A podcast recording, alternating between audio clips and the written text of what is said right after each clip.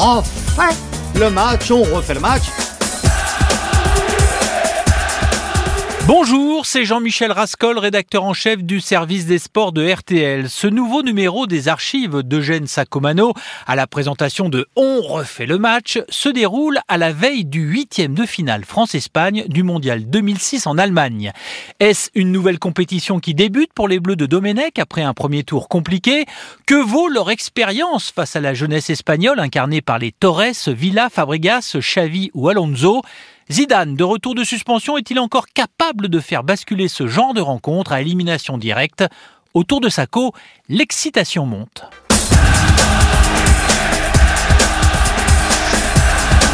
On refait le match avec Eugène Sacomano. en fait, le match, on refait le match depuis Ameln, tout près du camp d'entraînement de l'équipe de France et sur le stade où il y a eu tout à l'heure un entraînement euh, public. On refait le match aujourd'hui avec donc l'ami Bernard Lyons de l'équipe. Salut Bernard. Salut Eugène. Il n'y a pas qu'à Toulouse qu'il faut tomber la chemise. Hein. Pardon? Je dis, il n'y a pas qu'à Toulouse qu'il faut tomber la chemise. Eh fait très très oui. chaud. Hein, Avec ici un à Amel. espagnol, il y a pas Toulouse et l'Espagne. Luis Miguel. Bonsoir. de l'agence EFE, qui est le correspondant de l'AFP en France. EFE, Luis Miguel, qui n'a ri- il n'a pas de lien de parenté avec le grand Luis Miguel Dominguin, le beau-frère du superbe Antonio Ordóñez, matador de toro. Et ensuite, nous avons Pascal Pro de TF1 LCI. Salut Eugène, vous êtes en pleine dire, forme. On peut le dire. Vous avez Et puis, Yves Mérins de Nice Matin, qui lui est habitué à la chaleur. Bonsoir Eugène. Bonsoir Yves. Alors bien évidemment, le sommaire va de soi. C'est le match de demain qui occupe nos esprits, qui occupe surtout l'esprit des joueurs français. France-Espagne.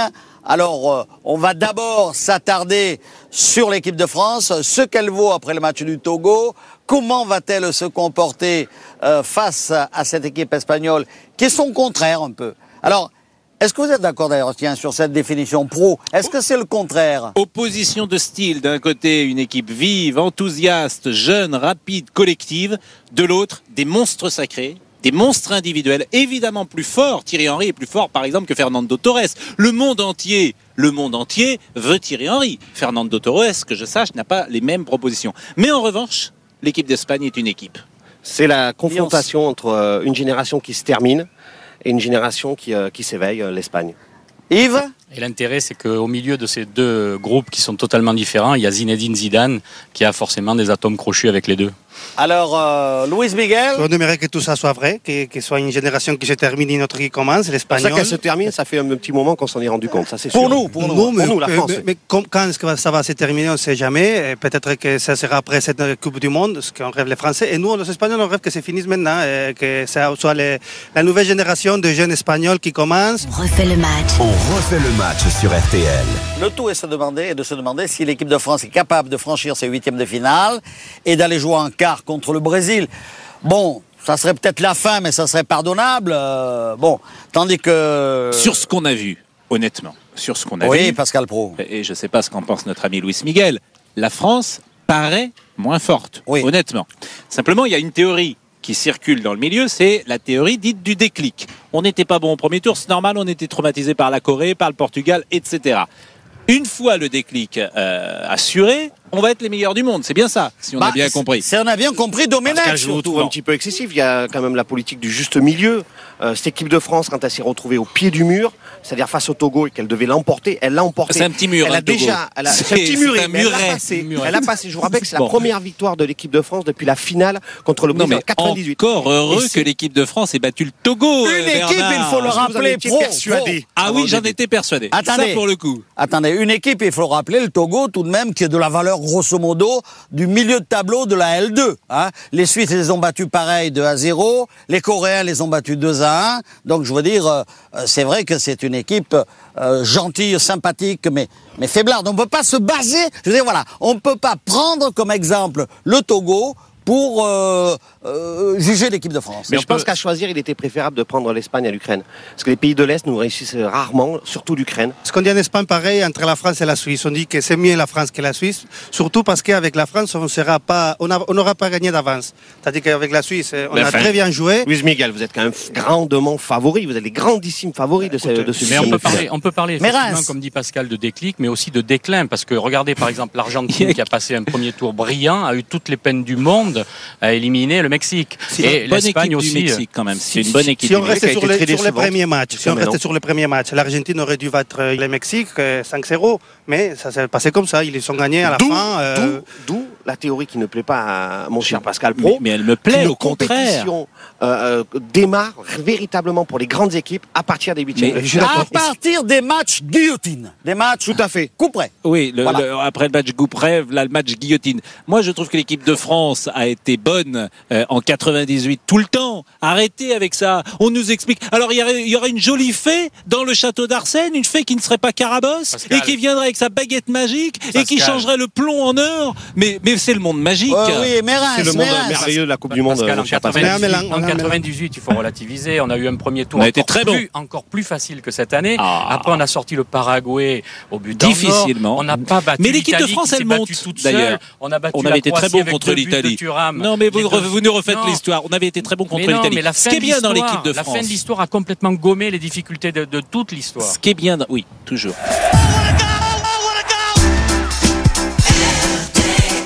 Qui est bien dans l'équipe de France, c'est qu'elle a été mauvaise au premier match, médiocre au deuxième, moyenne au troisième. Donc ça, c'est vrai. Donc, la pente est à son Est-ce est qu'elle le bon peut sens. être bonne contre l'Espagne? Luis. Miguel. Mais bien sûr qu'il Moi, je crois qu'il va être très bon contre l'Espagne. Le problème, c'est que moi, je crois aussi que l'Espagne va être très bon. Alors, on verra un bon match et ça sera peut-être ça va se jouer comme disait hier euh, Raymond Domenech. euh, Alors, est-ce que vous craignez Zidane, mon cher mais bien sûr. Qui, qui Vous croyez? Mais bien sûr. Parce que est- dites-moi un peu, vous avez vu Zidane les, les six derniers mois, ou en tout cas les quatre derniers mois de l'année au Real? Ouais, ouais, ouais, il n'a pas été très fort euh, en Espagne, même euh, l'équipe de France, il n'a pas été pas fort non plus, mais euh, c'est Zidane quand même. euh, Il a encore, euh, il a encore ses qualités. c'est- il, est, il est des rares joueurs capables de gagner un match tout seul. Lui, Henry, Il faut avoir une, une petite pensée pour lui, parce qu'il vient d'être frappé par un deuil Ah oui. personnel. Et euh, il risque de jouer euh, cette rencontre dans des conditions un petit peu pénibles pour lui. Oui, c'est Varro, hein, son... L'homme qu'il a découvert. L'homme Cannes. effectivement. Alors donc, euh, est-ce que Zidane va changer la donne? Pascal Pro. Et est-ce que Zidane va changer la date? En tout cas, on s'est aperçu que face au Togo, quand Zidane n'est pas là, l'équipe de France n'est pas forcément meilleure. On aurait un, raisonnement différent euh, aujourd'hui si l'équipe de France avait pulvérisé le Togo, avait joué magnifiquement. On se dirait, ah bah tiens, bah finalement, effectivement, On Zidane, peut il a dire plus sa place. peut-être, on peut dire Là, il va pourvoyer le Pascal. ballon. Il va pourvoyer des, des- des- des- les joueurs On en ballon. peut dire tout de même que contre le Togo, par moment, je dis bien par moment, notamment le premier quart d'heure, notamment la, la deuxième la, la deuxième partie de la deuxième mi-temps, ça allait plus vite. Oui, les c'est vrai. accélérations Ça me étaient rappelle- plus le- nombreuses. Ça me rappelle les, les- les- les moments où Zidane est arrivé au Real Madrid, qui venait de gagner la, la Ligue en Espagne. Et le moment où il est venu, la presse espagnole disait il n'y a, pas, euh, il y a pas un endroit pour Zidane, il n'y a pas lieu dans cette équipe qui était bien avant sa venue et qui, euh, avec Zidane, joue moins bien que euh, sans Zidane. Mais Mais, le paradoxe- après, finalement, il, a réussi à gagner Le la Ligue des paradoxe de Champions ce- de ce avec un but de France-Togo. Zidane. si vous permettez, le paradoxe de ce France-Togo, c'est que l'absence de Zidane finalement est passée inaperçue, mais il n'est pas paru aussi évident que l'équipe de France pouvait se passer de Zidane. Ouais. Oui, ce qui est un peu euh, contradictoire, vos deux phrases. oui, oui, euh, c'est contradictoire, euh, tout à fait, tout à fait. D'où le, d'où le mot paradoxe. D'où le mot paradoxe. Yves Mérens, votre avis là-dessus Ben, je crois que l'équipe de France, en général, ce- celle de cette année, a été battue autour de Zidane. Donc euh, sa place n'est n'est pas contestable, puisque les, les joueurs ont été choisis en fonction de Zidane et peut-être même par Zidane. Donc je pense que c'est lui qui va mener le jeu, effectivement. Enfin, Pro. je retiens quand même que nous, on est parfois, et, comment dire, euh, acerbe sur Zinedine Zidane, mais que la parole de l'étranger, euh, de notre ami Luis Miguel, nous fait euh, euh, prendre conscience de ce qu'est Zidane, de ce qu'est encore Zinedine Zidane. Ouais. C'est le seul- un joueur qui peut gagner euh, un, match à lui tout seul, Eugène. refait le match. On refait le match sur RTL. On refait le match dans un cadre fantastique. hein, C'est Ameln, le stade d'entraînement de l'équipe de France. Et il fait penser aux Rondas. Au Plaza Espagnol. Voilà. N'aimez Alors, pas ça parce que c'est du folklore. non, non, mais il a raison, Louis Miguel. J'ai fait ça sous votre pression. Ah, c'est de ma faute. Bon, oui. attendez, vous parlez Le d'un endroit fantastique. c'est bien. Ce n'est qu'un C'est bien. Mais la réalité, c'est le match de demain contre l'Espagne avec une équipe de France qui sera modifiée dans sa configuration, dans son jeu. Oui, Eh oui, euh, euh, Eugène, parce que la rentrée de Zidane Oui. change toute la donne. Parce que l'équipe de France était repassée en 4-4-2. Va-t-elle garder son 4-4-2 et, et mettre Zidane côté gauche comme au Real Ou est-ce qu'elle va repasser en 4-2-3-1 C'est toute la question. Maintenant, l'équipe de France doit trouver une place à Zidane. Alors, je vous signale tout de même que Yves Mérin est en partie. Il est remplacé par notre ami Bruno Cossé du journal Le Monde. Salut Bruno. Bonsoir Eugène, bonsoir les autres. Bonsoir. Bonsoir, seul. Alors nous étions, nous étions donc sur cette discussion de la configuration du jeu français avec le retour de, de Zidane et on peut se demander euh, comment ça va se passer sur le terrain Ouais, même. c'est- le paradoxe depuis ce début de ce Coupe du Monde. C'est-à-dire que Zidane a réclamé deux fois publiquement de jouer derrière deux attaquants. Il a dit sa préférence. Donc, contre l'Espagne, il- normalement, il devrait jouer derrière deux attaquants. Et alors, Et vous le faites jouer comment? Ben ça, on ne sait pas Alors, trop comment ça va se passer. je Domenech, peux hein. vous le dire, il n'y a pas 36 solutions. hein. À partir du moment où on ne touchera plus à Vieira dans l'axe, on jouera quatre défenseurs, deux milieux récupérateurs. À partir de ce moment-là, il reste deux solutions. Soit vous jouez en 3-1, soit vous jouez en 4-4-2. Et je vous rappelle que Zinedine Zidane refuse, depuis son retour de sélection, de jouer à gauche. Donc, 4-2-3-1. Alors on va voir exactement comment ça va se présenter demain sur le terrain parce qu'elle promet surtout la question qu'on peut se poser, est-ce que ça sera aussi efficace Enfin aussi efficace, il n'y a pas lieu d'être... euh, Mais pourquoi vous dites aussi efficace? Vous Bah avez oui, trouvé, voilà. C'est- Est-ce que ça sera efficace tout court? Ben, Est-ce que ça sera efficace? Euh, Comme nous l'a dit notre ami Luis Miguel, Zidane, c'est peut-être son dernier match. Donc ça donne quand même un supplément d'âme à cette rencontre. J'imagine que Zinedine Zidane qui entre là, sur là, le attendez, terrain... pardon. Il faut pas un supplément d'âme, Pascal Pro. Il faut un supplément de jeu pour gagner. Oui, Surtout mais- devant les Espagnols. c'est entendu. sont meilleurs que nous sur le C'est papier. entendu, mais la leçon de France-Togo, c'est que c'est pas mal quand même si nos attaquants sont alimentés. C'est ce qu'a manqué à France-Togo. Qui mieux que Zidane peut alimenter nos attaquants Même si ce n'est pas le Zidane flamboyant qu'on a connu il y a 5 Oui, ans. et puis, la- puis la chance de l'équipe de France, c'est que les Espagnols, c'est quand même une équipe jeune et joueuse. Euh, bien défendre et les contrer avec Thierry Henry, ça peut nous offrir des solutions. Et l'alimentation générale a été assurée l'autre fois par Franck Ribéry, tout de même. hein. Vous savez ce que ça me rappelle ce match générale quand même. Vous savez, ce que ça me rappelle ce match? Ça me rappelle France-Allemagne à Séville 82. Dans le rôle des Français, les Espagnols. Dans le rôle des Allemands, les Français. Et je rappelle que ce sont mauvais les Allemands qui ont gagné. On a pris les mauvais le mauvais rôles, je crois. Non, Ouais, non, Louis parce Miguel. que vous aviez. Réagissez, Louis Miguel. Souvenez-vous la France en 82. Elle était joueuse, comme disait Bernard. Elle, elle- elle était enthousiaste, elle était vive, mais elle manquait cruellement d'expérience. L'expérience. Comment vous une- dites Non, c'est un Une blindage en carton. Bon, eh Pour ben moi, non. ça n'existe Eh ben pas. non, ça sert l'expérience. Non. Et ça peut servir dans ce genre de match. Quand Et on pour- a le talent, on se fout de l'expérience. Refait le match. Eugène Sacomano sur RTL.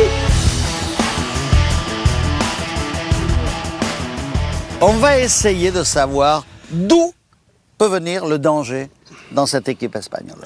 De quel endroit, de quel joueur Moi, je crois que c'est du milieu, mais bon. Ah, Moi aussi, je crois que c'est du milieu. Mais euh, on a un Fernando Torres en état de grâce. Ouais. Et euh, on sait qu'il il a, il a pas mal de qualités aussi. On a aussi Villa qui est en état de grâce aussi, qui, qui a fait pas mal de buts. Qui jouera peut-être si proche du. Villa. du- Oui. Villa, oui. Ouais, Non. formidable. Hein. Prononce euh, le, oui, le non, V, mais je- B. pour nos amis, je, euh, Ouais. mais, mais formidable. bien. Non, mais Il faudra faire formidable attention. joueur, hein. Formidable joueur. Oui, oui, Élégant, beau, racé. Il y a également Ils sont beaux, ces Espagnols. Luis Garcia qui peut. Et là, j'ai un petit doute. Je ne sais pas si Luis Garcia sera titulaire. Ah. Euh, à mon avis, Luis Aragonés va essayer de euh, mettre un peu plus d'expérience dans ce groupe. Et peut-être Raoul va être titulaire, qui n'a pas été dans les deux premiers euh, matchs. À mon avis, c'est un avis personnel, il n'a rien dit. Mais euh, je crois que Raoul sera titulaire contre la France. Parce que c'est contre la France et parce qu'il faut soi-disant de l'expérience. Il faut mettre quelqu'un qui, avez qui- qui a, déjà joué et qui a déjà perdu contre la France. Louis, vous n'avez pas une petite faiblesse dans votre couloir droit? Ouais, Peut-être, c'est possible. ouais, ouais. qui a- est quand même le, côté où, euh, avec Malouda et Abidal, euh, l'équipe de Oui, France. C'est notre point fort. Est-ce que- y a. Sergio Ramos n'est pas dans son poste. Il, euh, il refuse de faire jouer Michel Salgado. Je ne Et- sais pas d'aller pourquoi. Et Sergio Ramos, c'est vrai que. Il y a des gros vous problèmes de- trouvez, de latéraux euh, aussi, parce qu'à gauche, vous avez naturalisé, c'est ça, un- Argentin pour, Ouais, pour ouais, pouvoir qui, joue très bien, qui est beaucoup C'est plus peut-être la fort. chance de- des Français, si Ribéry d'un côté, Malouda de l'autre, euh, user et abuser des couloirs, c'est peut-être une solution pour les que Mais Bleus. attention, hein, les, les, les- les couloirs gauche, c'est pas pareil. Hein. Euh, Pernia, il est, il est en train de jouer très bien. Hein. Mais il manque beaucoup, hein. Ils montent beaucoup, ça c'est Ils montent beaucoup. Mais Ouais. aussi, il y a Puyol à ses côtés qui est rapide. et- Alors justement, est-ce que vous trouvez que pour la première fois, il y a un grand gardien en Espagne Mhm. et Casillas et euh, euh, une bonne défense tenue par euh, Puyol, ce qui n'était pas le cas avant Pour Casillas, Je- c'était le cas. je- Enfin bon. Je crois qu'on a eu déjà pas mal de bons gardiens en Espagne et Oui. de bons défenseurs. Ce qui nous a manqué toujours en Espagne, à mon avis, c'est mon avis, c'est des attaquants. On n'a pas eu des attaquants, euh, on n'a pas eu de Sevchenko. on Parce n'a que pas eu souvent- C'est vrai que nous, nous, Attends. nous, en 82, à Non, mais il a 84, pas tort. on l'avait trouvé très. Non, mais il a, il a pas tort, parce que dans les grands clubs, il y avait beaucoup d'étrangers. Étrangers Ça toujours. remonte à Luque, et l'Argentin, ça remonte à. Et Boutragueño Et à Boutragueño, c'est vrai. Mais, Mais il y avait Hugo, Sanchez aussi, Mais étranger. Il a- a jouent pas euh, on va- devant ces gens-là. Non, il joue pas. Non, mais enfin, il faut croire Luis Miguel, surtout. C'est lui qui a l'expertise. Nous, on voit l'Espagne avec les Pyrénées devant, donc évidemment, ça nous bouge la vue. Est-ce que vous, euh, vous avez la bonne expérience le milieu de terrain, tu l'as dit, euh, Luis Miguel, le milieu de terrain, donc il y a quand même les deux petits artistes d'Arsenal. Je ferai la comparaison entre Ah. les deux joueurs de l'Espagne, Xavi et Xavi Alonso. Je dis bien en français là c'est- Oui, Très bien, parfait. Et Vieira et Makelele. Ce sont des joueurs euh, très différents. Avec les Espagnols attends, beaucoup plus, les, les- deux Espagnols beaucoup plus poussés sur l'avance, Voilà. sur l'attaque, et les deux Français beaucoup plus poussés sur le- la contention, je dirais. C'est c'est là, à mon avis, que les jeux commencent à changer de la France et l'Espagne, ouais. à mon avis. Sur des coups, pas, sur des relances de Xavi, c'est vrai que ça peut faire très mal parce que Quel parce joueur que extraordinaire. C'est un joueur extraordinaire qui a été Une blessé très, très longtemps. bonne euh, interview aujourd'hui, entretien du lundi, euh, consacré à Ravi dans l'équipe euh, Ouais. Mais c'est quoi votre sentiment profond, Louis? Pensez que l'équipe d'Espagne va gagner? Je vous sens quand même un peu inquiet. Finalement, vous, vous êtes inquiet et nous, nous sommes inquiets. Et on est inquiet pour euh, les mêmes, les mêmes raisons. Ouais, on a ça peur peut se terminer sur un équipes 0 à 0 nationales. avec prolongation et tir au but. Vous, vous croyez que la France va gagner, j'ai l'impression? Peut-être on ne sera pas inquiet si on n'aurait pas eu déjà des, des, des- Les précédents. Des, cette Ouais. sensation de déjà vu Mais vous, vous croyez que la France va gagner, non? À mon avis, oui. Eh Mais oui, voilà. je suis, euh, Et nous, parfois, on croit le contraire. qu'on est, on est vraiment, Ah, on est vraiment euh, sur une piste. mais là. vous ne Ouais. trouverez pas trop des journalistes espagnols qui vont vous dire ça. hein. Ah bon, ils croient à C'est pour ça qu'on vous a invité, Louis. Vous avez bien fait. Vous avez bien fait. Enfin, le match, on refait le match. Luis Miguel a raison, le lendemain, ce sont les Bleus qui s'imposeront, comme nous le verrons dans un autre épisode. Merci d'avoir écouté ce grand moment de radio signé Eugène Sacomano. Si vous avez aimé, n'hésitez pas à en parler autour de vous, à le partager. À très vite.